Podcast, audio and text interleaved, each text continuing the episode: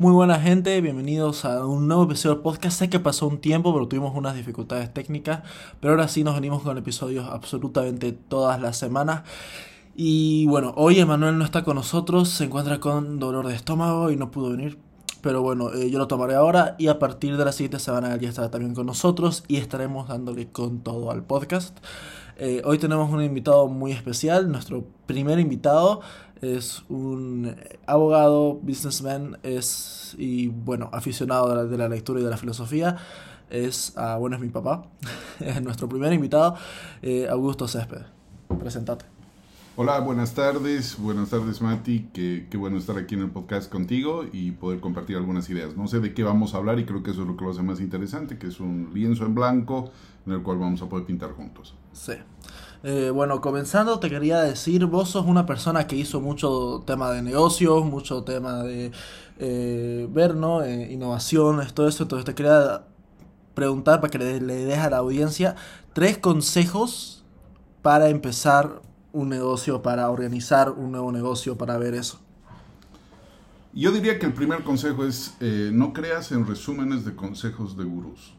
Creo que ese es el, primer negocio fundamental. Todo lo que te reduzca a, con este tip, con estos tres tips o con estas diez ideas vas a poder hacer algo, en realidad eh, no, no está contemplando el, negocio. Creo que vale más la pena buscar que alguien con experiencia, si no en el mismo rubro de negocios, eh, pero sí en, negocios en general, pueda orientarte y ayudarte a hacerte las preguntas necesarias para desarrollar un negocio. Creo que esa es la, la, base fundamental sobre la cual puedes construir un negocio. Sí, eso es muy importante. Porque la gente, hoy en día hay gente como Andrew Tate, que dice cualquier estupidez en internet y la gente de cree que tiene su universidad esa de los hombres y, y es terrible y, y cualquier persona puede hacer eso hoy en día y Andrew Tate es el primero que me, que me viene a la mente pero hay muchísimo gente que hace eso y es, es terrible la verdad es muy fácil, ¿no? Eh, empaquetar eh, consejitos muy simples, eh, muy sencillos, decir, fíjate lo que hace el vecino y darle un giro de tuerca para hacerlo mejor, o levántate temprano, o eso, pero todo esto que viene empaquetado son verdades a medias, son, son sencillamente frases que venden y el gran negocio detrás de eso es vender el, eh, los cursos del gurú, del coaching, etc. El negocio eres tú que, lo estás pagando. No es tu negocio que va a crecer realmente en base a todas esas frases hechas. Sí. Sí, eso es interesante. Ah, bueno, igual tú eres abogado, entonces la segunda pregunta que preparé es, ¿cuál es alguna anécdota, obviamente que puedas contar porque sé que hay como una privacidad, pero alguna anécdota divertida, interesante que te haya pasado en tu experiencia como abogado. Bueno, tal vez lo, más recurrente y lo más frecuente es que eh, tus clientes llegan a tu oficina con la idea de que el derecho funciona como en las películas que ven en el cine, ¿no es cierto? Y creen que mm, es cuestión de pararse frente a una corte, probablemente frente a un jurado y hacerle unas preguntas que puede sacar de debajo la manga a un testigo y que un juez va a golpear con su martillo y va a resolver el caso en unas cuantas horas. Pues la verdad es que no es así, normalmente los procesos son largos, son engorrosos y escritos en su mayoría, y poco es lo que se hace en una audiencia y que además tiene unas acotaciones muy particulares. ¿no? Entonces, dentro de eso, eh, te toca muchas veces eh, toparte con anécdotas súper graciosas de que después de haber visto lo que es en el cine y ver de que se respetan los derechos y todo eso, llegas aquí delante de una fiscal y la fiscal hace unas preguntas... Eh, absolutamente forzadas y va eh, jalando al, al, eh, al, imputado, al, interrogado, lo va jalando y va escribiendo lo que ella quiere y finalmente dice, eh, ¿ha sido usted objeto de presión alguna para hacer su declaración? Y yo le digo al cliente que, que sí, porque la verdad era esa, ¿no? Y el cliente dice que sí, y la fiscal se para, golpea la mesa y dice, ¿qué cosa? Y mi cliente inmediatamente, no, no, todo, todo bien, sin ninguna presión. Yo hice notar, hice constar en el acta eh, eso, Y finalmente después, eh, años después, en el juicio logramos anular esa declaración porque definitivamente constaba que había sido objeto de presión en juicio, en, la declaración, perdón.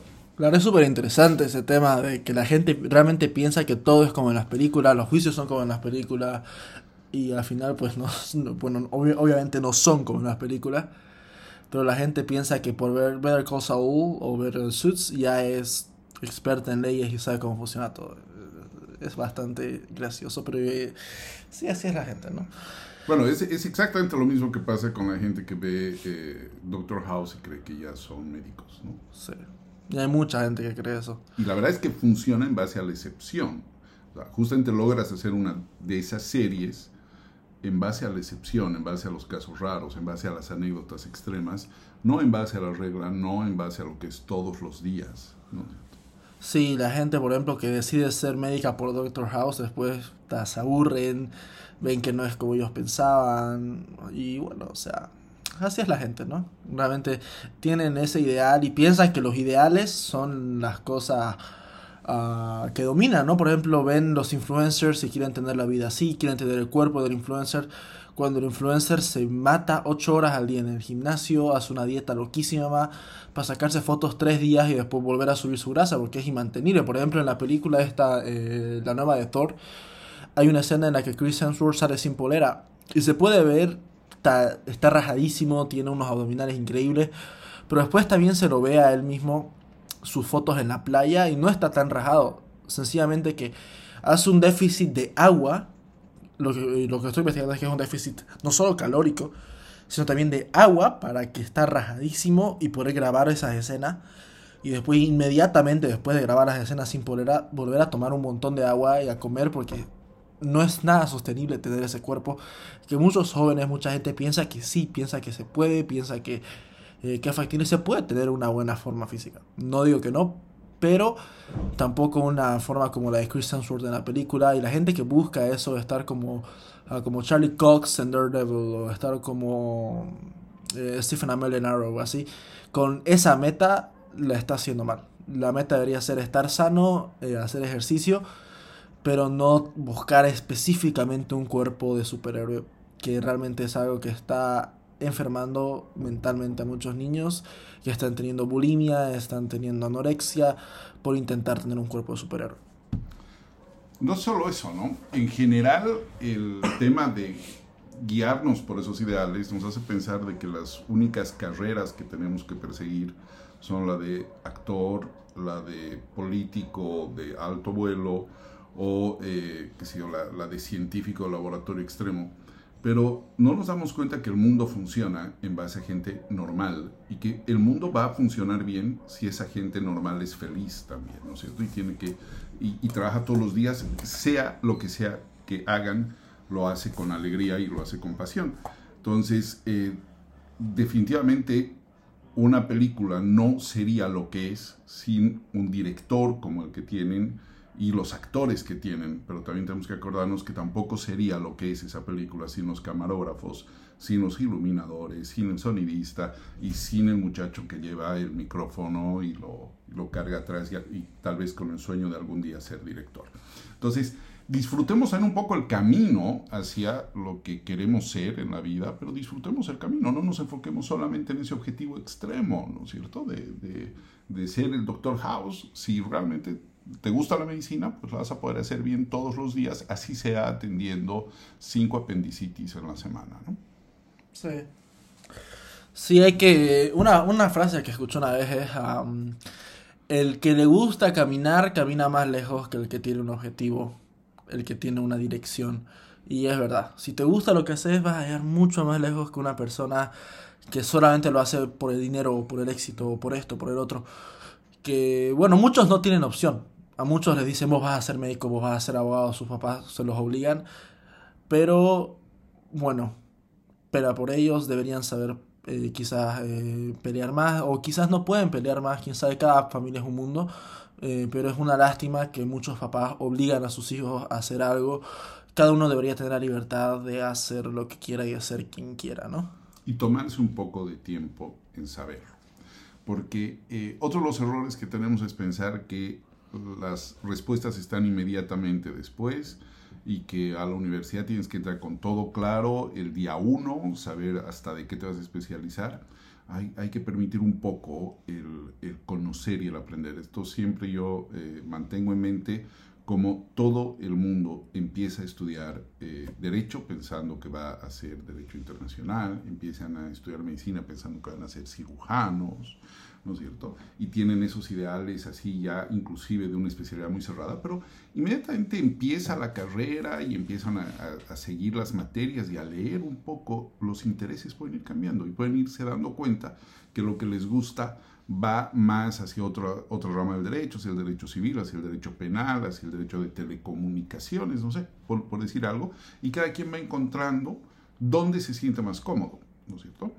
Ahora, tal vez darse un poco el tiempo para encontrar y ordenar esas ideas eh, sería más útil que, salir con mucho apuro del colegio eh, pensando en que tienen todo resuelto, dónde, qué, qué estudiar y qué especialidad tener y todo eso. ¿no? Hay, hay, que tomarse un poco el tiempo en descubrirse y en descubrir qué es lo que en verdad te apasiona. Sí, y es un trabajo duro, es un trabajo que toma tiempo, pero bueno, es algo que uno se va a casar con su profesión toda la vida, entonces hay que elegirla bien, ¿no? Y bueno, cambiando un poco de tema, uh, acá una, una, una pregunta que con Emanuel hablamos y se la queríamos hacer a todos nuestros invitados es ¿Cuál crees que es el libro que más ha marcado tu vida? Bueno, esa, esa pregunta es súper interesante, ¿no? Porque eh, más allá de, de, los clichés de decir el principito, una cosa así, yo, yo me atrevería a decir que el libro que más que marcarme, más ha iluminado mi vida y mi curiosidad, ha sido El péndulo de Foucault de Humberto Eco.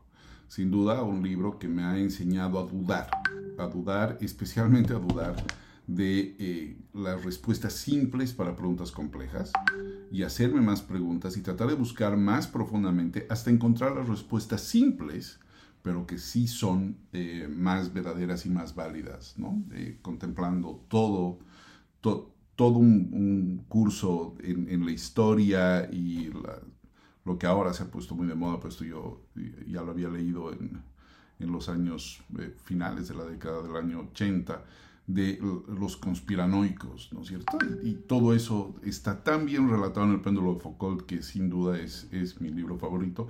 Lo he leído varias veces y en verdad no me canso de leerlo y de consultarlo de vez en cuando. Tengo algunos, algunos pasajes que son mis favoritos y que los vuelvo a leer o los vuelvo a escuchar en audiolibro. Bueno, eso es interesante, ¿no? Realmente he escuchado mucho de ese libro, nunca lo he leído hasta ahora, porque es un libro que quiero leer en físico, no en audiolibro.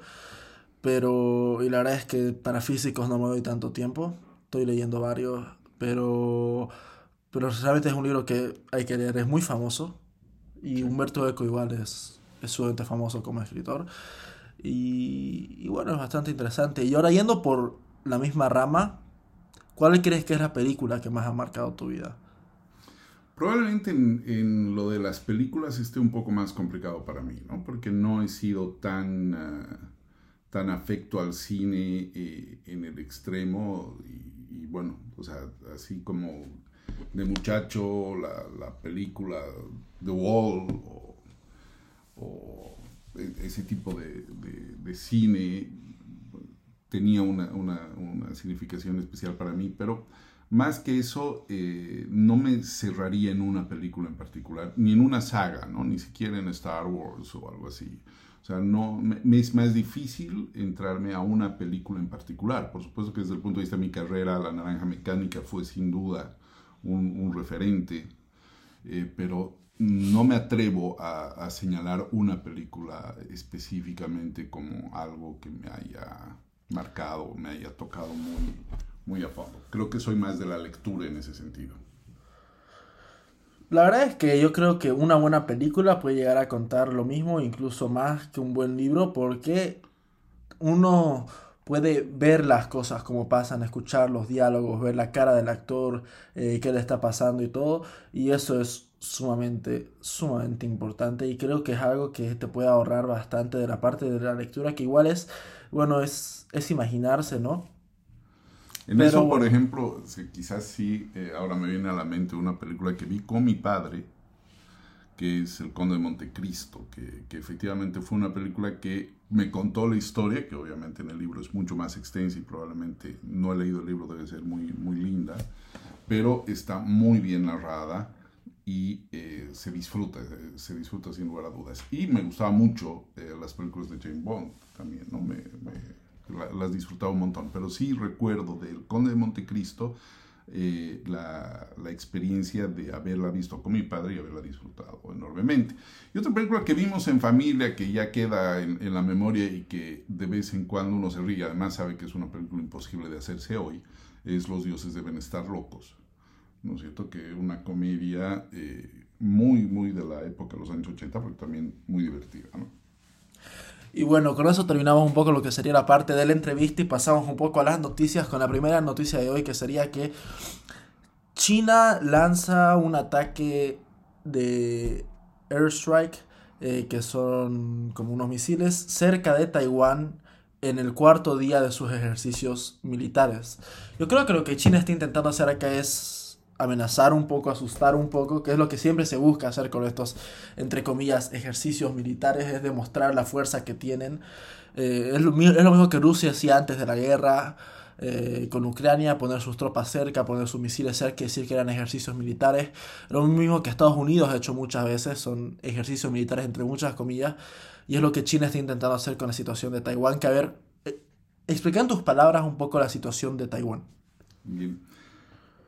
Todas las fronteras son ficticias, ¿no? Al final de cuentas hay que entender que el imperio chino era mucho más grande y que finalmente una de esas provincias de China acaba siendo un país independiente en un determinado momento, reconocido por una parte de las naciones del mundo, como es Taiwán, ¿no es cierto? Para China, Taiwán es simplemente una provincia. Para los taiwaneses, China tiene una identidad nacional y una propia autodeterminación como país y busca eh, gobernarse a sí misma y para ello cuenta con el apoyo de eh, parte de las naciones del mundo, entre ellas eh, Estados Unidos. China quiere retomar ese control porque finalmente para China es importante retomar su posición de imperio que lo ha tenido durante cinco milenios, ¿no es cierto? Y si uno pensara y dijera, este va a ser el siglo chino, lo que en realidad debiéramos decir es, el único siglo que no fue chino fue el anterior. Después, en general, China, si, si China no, no creció más fue porque no quería, no tenían una visión transatlántica, no tenían una visión más allá de, transpacífica en el caso de China, sino que estaban contentos con sus propios límites. Pero eso es todo, eso es todo. Por lo demás, ellos hubieran tenido toda la capacidad de hacerlo si hubieran tenido la ambición de hacerlo, y de, porque el, el potencial de China es gigantesco. Entonces China quiere tener el control sobre Taiwán y Taiwán tiene una condición crítica sobre lo que es el desarrollo de tecnología. Es un país donde se concentra la producción de algunos de los componentes más críticos de la tecnología, chips, ese tipo de, de, eh, productos o insumos que son irreemplazables para la industria en el mundo. Entonces, eh, obviamente es estratégico, está afectando actualmente los precios en el mundo eh, de acciones de empresas que tienen una correlación directa o indirecta con este tipo de insumos. Entonces, eh, lo de Taiwán va a ser un, un remesón bastante fuerte porque estamos hablando que lo de Ucrania es un golpe a la producción de materias primas, pero aquí vamos a hablar de lo que es tecnología punta, de lo que es de lo que dependemos en, en, nuestras manos, en nuestros celulares, en todo está ahí. Y por supuesto, la política envolviéndose por encima de las libertades de todos los seres humanos ¿no? y la autodeterminación de un pueblo de querer ser libre e independiente. ¿Tú crees que China está intentando hacer un poco lo que Rusia hizo viendo que Rusia invadió Ucrania y realmente no hubo ninguna consecuencias grandes?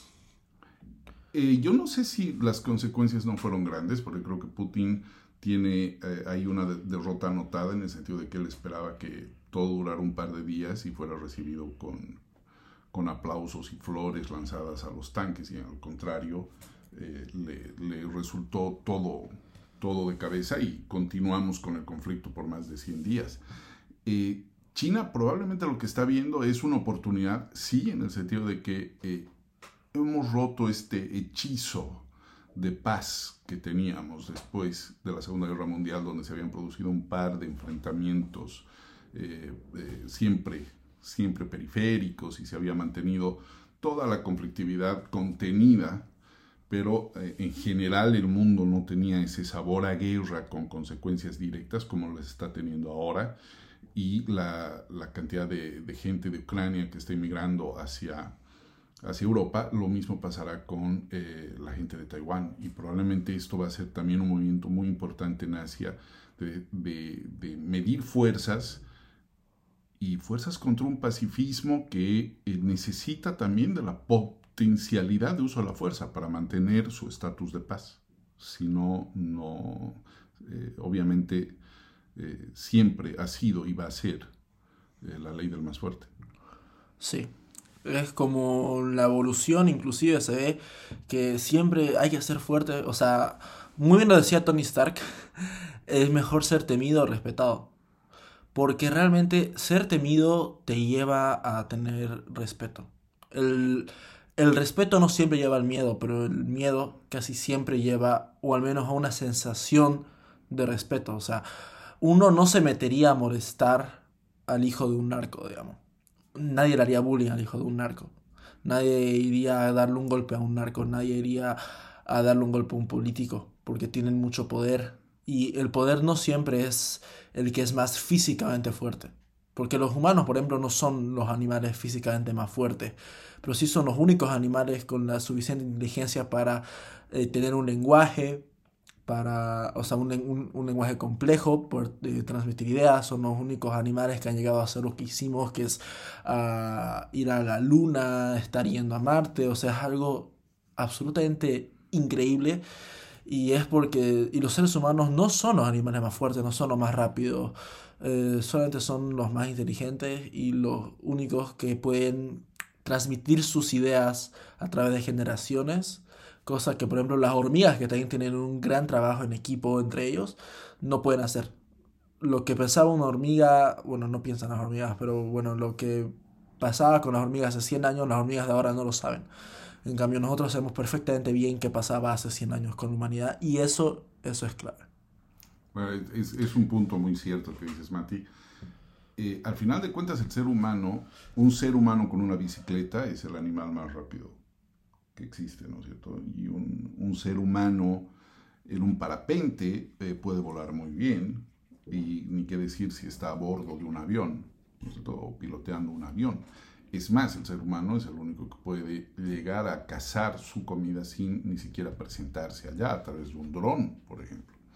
Entonces, eh, lo que ha logrado el ser humano gracias a la tecnología es eh, lograr llegar mucho más lejos que cualquier otro animal y ¿qué podríamos decir que es eso? ¿Es tener más fuerza? Yo pensaría que es adaptarse mejor. Es una mejor adaptación, porque en el fondo la evolución no te dice de que es el más fuerte, es el que mejor adaptado está. Y ni siquiera es el que mejor se adapta, sino el que a veces por azar, a veces por mutaciones del azar, sencillamente está mejor adaptado. Entonces, sin duda los dinosaurios eran más fuertes, pero no como para estar adaptados a las situaciones que se dieron con un asteroide. Y finalmente los pequeños mamíferos resultaron haber sido eh, seres mejor adaptados a esa circunstancia casualmente. Sí, la verdad es que la no es la supervivencia del más fuerte, es la supervivencia del más óptimo. La, la supervivencia del que mejor le da para lograr eh, usar las condiciones más a su ventaja, ¿no? Entonces, si hay un animal que puede trepar y otro que no, el que puede trepar va a poder comer los frutos y no tiene que esperar a que caigan, digamos. Entonces, yo creo que eso realmente es bastante interesante. Eh, bueno, yendo a una noticia que pasó en los últimos días y que es totalmente importante, es la muerte del líder de Al Qaeda, ¿no? Que, murió, si no me equivoco, el 31 del anterior mes. Eh, y se dice que hay un riesgo de otro 9-11. Y bueno, quiero que digas un poco qué sabes de Al Qaeda, qué sabes de todo lo que pasó con, de todo lo que es la organización en sí. y lo vayas resumiendo un poco para el público. Bueno, es eh, que creo que no hay una manera adecuada de abordar este tipo de temas que no sea a través de lo que es la religión. el tema con Al Qaeda o con el Estado Islámico o con grupos de esa naturaleza es que toman una postura extrema en base a una creencia ciega en un libro sagrado, en una revelación, que consideran que todo el mundo debiera respetar y están dispuestos a eh, matar a quien no la respete. Por supuesto que toman el camino del terrorismo, porque el camino del terrorismo siempre va a ser tomado por quien está en amplia desventaja. ¿no? Es decir, el terrorismo te permite con pocos recursos, con, eh, con, poca capacidad militar, generar una zozobra grande justamente por la incertidumbre de qué es lo que va a pasar y el elemento sorpresa, que es lo único con lo que realmente cuenta. Entonces, estos grupos, cuando en, yo, era un joven profesional, en ese momento vimos los ataques a las torres, probablemente debiéramos diferenciar el momento del primer avión que golpea, donde todo el mundo se está preguntando, ahí hay un accidente, qué es lo que ha pasado, por qué un, un, avión se estrellaría contra una torre. Y es el segundo avión el que te deja pensando, diciendo, esto está armado, esto, esto está eh, previsto de ser así y tiene una finalidad. Y esa finalidad es un ataque a la paz y a la tranquilidad de la gente. Por supuesto que ha muerto menos gente que en muchos ataques militares, ha muerto mucha menos gente que la gente que ha muerto durante la pandemia del COVID, pero ha causado mucho más miedo, ¿no es cierto? Justamente por la incertidumbre, por estar frente a un grupo terrorista. Eh, la muerte de un líder eh, terrorista en manos del ejército de Estados Unidos eh, simplemente es una señal de que eh, la lucha sigue en pie y que se está trabajando en eso, pero en el fondo eh, son fichas que caen, pero que siempre van a ser reemplazadas fácilmente porque siempre va a haber alguien más que crea más ciegamente y esté dispuesto a pararse y tomar ese lugar. Eh, justamente alguien decía, lo, los, los religiosos fanáticos que estaban comandando los aviones del 11 de septiembre, eh, estaban seguros en su fe de que lo que estaban haciendo era salvarse ellos y sus familias para llegar al paraíso después de muertos y lo estaban haciendo con una convicción plena. Eh, la misma convicción probablemente tenía Osama Bin Laden y la misma convicción deben tener muchas, muchas más personas que están dispuestas a tomar la posta ahora y, tomar el mando y sacrificarse. Ojo que un eh, grupo terrorista funciona en base a la fe. Un grupo eh, de, corte de resistencia, mercenario, de, esos necesitan una planilla de, de, pago porque ya no los mueve su fe, sino su necesidad económica, eso es distinto. Y cuando estás hablando de gente que tiene fe ciega, bueno, hay, hay que revisar un poco la historia de, del medioevo y nos damos cuenta también ahí cuánto se puede hacer en base a la fe ciega, a la fe extrema, al fanatismo religioso. Claro, y ahora que Estados Unidos mató con un dron el día domingo, eh, fue Estados Unidos que mató con un dron al líder de Al Qaeda. Se teme muchísimo que haya una respuesta de Al Qaeda eh, hacia Estados Unidos, de la gente, de los simpatizantes de Al Qaeda o del mismo Al Qaeda, que realmente intenten dar un, eh, dar un golpe al personal de Estados Unidos o al mismo Estados Unidos. Que muy, muy probablemente no sea otro 9-11. O sea, no, no van a ir a estrellar otro avión, pero quizá hagan otra cosa, intenten, intenten, creo, creo que es lo más, eh, lo más clave, intenten hacer otra cosa, intenten hacer otro ataque, que esperemos que no lo hagan y si lo intentan esperemos que no salga bien y esperemos que no hayan muertos, esperemos que todo salga en relativa, en relativa paz.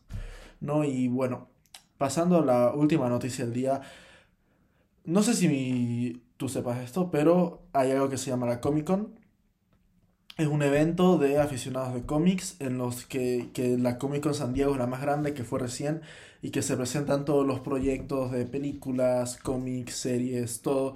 Eh, no absolutamente todos, pero es la convención más grande para presentar donde lo que se llama Hall H es un centro de convenciones en el que se para el presidente Marvel, por ejemplo, y presenta sus nuevos proyectos.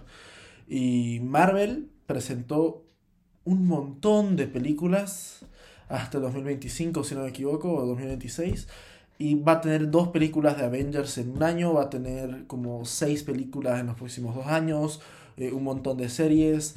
Eh, ¿Qué piensas tú de cómo realmente pasamos de tener eh, seis películas en cuatro o cinco años al principio de Marvel a ahora tener como diez en dos años?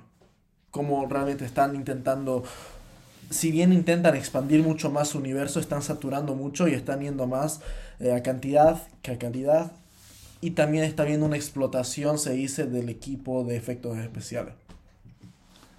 Bueno, yo pienso que todo esto es una cuestión de oferta y demanda. ¿no? Si el mercado así lo demanda y la competencia está presente, eh, por supuesto que antes se hacía un largometraje de vez en cuando y lograban hacer una película, pero si tú ves el esfuerzo de lo que son las eh, series eh, que, se, que, se presentan por streaming como Better Call Saul, ahora una, un spin-off de Breaking Bad, vemos que cada capítulo prácticamente equivale a un largometraje de otros tiempos y probablemente involucra más recursos, más personal de fotografía, de arte, de todo. Pero a la vez hay otras cosas que antes eran muy difíciles de lograr que se hacen más fáciles gracias a la tecnología que se ha ido desarrollando. Entonces, eh, una cosa va compensando la otra y se va creando todo ese contenido porque hay mercado suficiente, porque se lo vende por los canales necesarios y probablemente es un negocio donde la película tal vez va pasando estar en segundo plano versus todo lo demás que se puede vender en base a la película, desde atracciones en parques de diversiones, pasando por videojuegos y, eh, una, cantidad de, de, otros réditos que obtiene la propia eh, firma. Entonces, no me sorprende que Marvel lo haga porque finalmente es una decisión de negocio para mantenerse en el mercado y seguir brillando en el mercado como lo, ha, ido haciendo hasta ahora con menos material, pero ahora para hacerlo necesita más material. Esa es mi, visión, pero por supuesto ya, ya te digo, es una visión eh, lega porque mucho de esto no sé. Claro, y una cosa interesante, igual es una película que, que, vimos contigo, porque yo creo, en mi opinión, Marvel hace películas más emocionantes. O sea, yo realmente cuando veo una película de las grandes de Marvel, yo grito, yo lloro, todo. Pero yo creo que mejor cine lo hace DC Comics. Y tú no viste Batman todavía, la vas a ver, te voy a obligar a verla.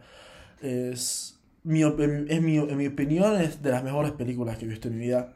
Pero otra película que causó mucho revuelo y que creo que está un poco sobrevalorada y que la vimos juntos es eh, The Joker, que es una película por la que Joaquin Phoenix se llevó el Oscar. Y ahora se anunció la parte 2 con Lady Gaga. Y ¿Tú que viste la película? ¿Crees que es necesaria una segunda parte? Yo creo que sobra completamente y solamente la están haciendo por el, por el dinero. Yo creo que funcionaba perfectamente sola la película. Yo pienso de que en realidad lo que ocurre es que en todos los relatos y en todas las historias ayuda un poco el contexto. Y se ayudan ellos en base al contexto de las otras películas al generar una, una segunda parte. Es decir, les ayuda a reducir lo que tienen que contar, aunque a la vez los limita, pero les permite generar una sorpresa en el spin-off que, hacen en, o, en, la saga, en la segunda parte. Eh, les permite dar estos giros que le dan valor y, hacen, bueno, efectivamente, muchas películas, uno dice, la segunda parte es una pobre sombra de lo que fue la primera, pero hay excepciones hay excepciones donde uno dice, qué cosa increíble esta segunda parte. Como de Padrino, como de Star Wars. Y, sin esto no, no lo hubiera entendido jamás eh, y nunca hubiera, hubiera pedido una segunda parte para esta película, pero qué bien que lo hicieron, ¿no? Depende mucho del director, depende mucho de los guionistas, depende de la historia que construyen y cómo aprovechan el contexto de la primera parte para generarte una historia nueva que te sorprenda en la segunda parte. Claro, un gran ejemplo es una película que está considerada como una de las mejores de todos los tiempos por eh, IMDb, que sería The Dark Knight, que es la segunda parte de la trilogía de Batman de Christopher Nolan. Y la primera es buenísima, pero la segunda, The Dark Knight, es espectacular. O sea, la primera y la tercera no las hacen sombra juntas. Realmente es una película increíble y es la secuela. ¿no?